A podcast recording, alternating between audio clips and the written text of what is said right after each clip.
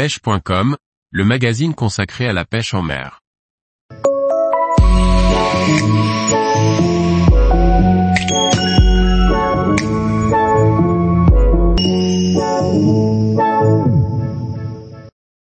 Pêche sur épave voleur, comment bien préparer sa sortie?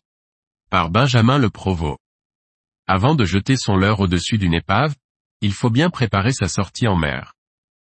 Repérage sur la carte, météo, marée, courant sont autant de paramètres qu'il faut aborder à terre avant de larguer les amarres.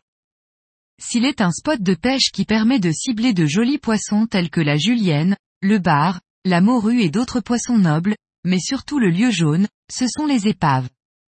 Et celle-ci ne manque pas en manche.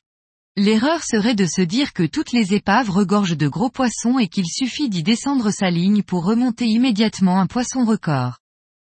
Nous allons vous expliquer comment travailler pour cibler les meilleures épaves et comment bien préparer sa sortie. Une fois notre sortie préparée, nous pourrons alors nous concentrer sur la dérive, le matériel et les techniques de pêche à adopter. L'histoire a parsemé la Manche de nombreuses épaves allant du petit navire de pêche au gros navire de commerce de plusieurs centaines de mètres. Il suffit de jeter un œil sur une carte marine pour s'en rendre compte. Ci-dessous une capture de la zone Nord Cherbourg. Sur les cartes marines, les épaves sont matérialisées de différentes façons. Vous trouverez la correspondance des symboles dans l'ouvrage Indé Suchum, mais voici les principaux symboles. La base, c'est la prospection. Cela demande du temps sur l'eau, mais vous pouvez déjà anticiper chez vous en effectuant les recherches sur les cartes marines, aujourd'hui accessibles Internet via le site Navionics et CMAP Embarque, et en consultant aussi les sites et forums de plongée sous-marine.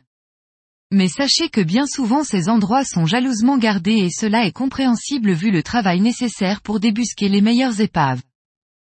Évidemment, toutes les épaves ne se valent pas et cela pour différentes raisons comme l'état de conservation, l'exposition au courant, la taille de l'épave. Seule la prospection vous permettra de vous créer votre propre base de données. Le lieu étant un des poissons qui peuplent le plus les épaves de la Manche et celui que je cible en priorité, je me focalise en priorité les épaves profondes c'est-à-dire celles supérieures à 50 mètres. Ce poisson ayant besoin d'eau fraîche, vous trouverez rarement de gros spécimens dans de petits fonds. La prospection se fait tout simplement en se rendant au-dessus des épaves une à une. Il est plus aisé de pêcher une épave orientée dans le sens du courant par rapport à une orientée perpendiculairement à celui-ci.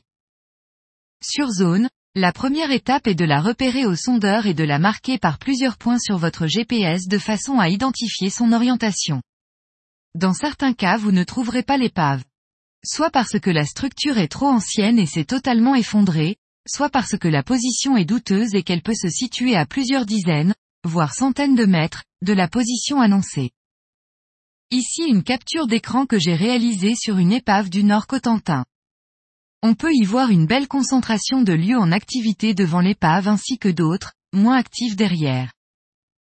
Pour réussir une sortie sur épave, plusieurs paramètres sont à prendre en compte, météo, marée, courant pour les principaux.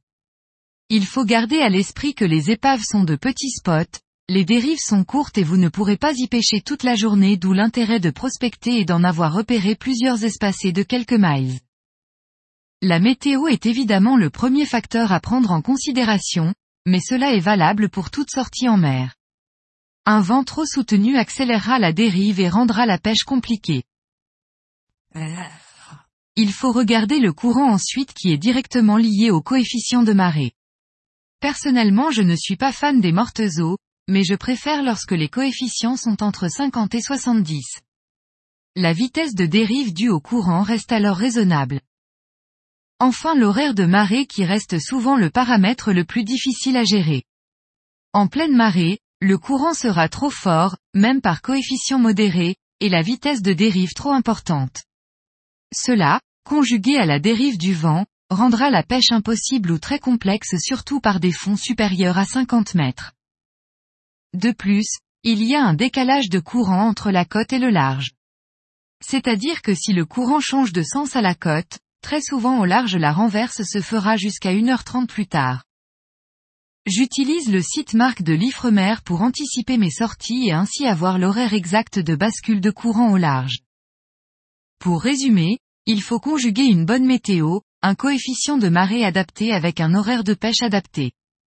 Cela restreint grandement le nombre de possibilités. La meilleure saison reste le printemps du mois d'avril au début de l'été et j'essaye de pêcher entre 1h30 avant et 1h30 après la renverse de courant. Maintenant que notre sortie est prête, nous allons nous concentrer sur la dérive, le matériel et les techniques de pêche à adopter. Tous les jours, retrouvez l'actualité sur le site pêche.com. Et n'oubliez pas de laisser 5 étoiles sur votre plateforme de podcast.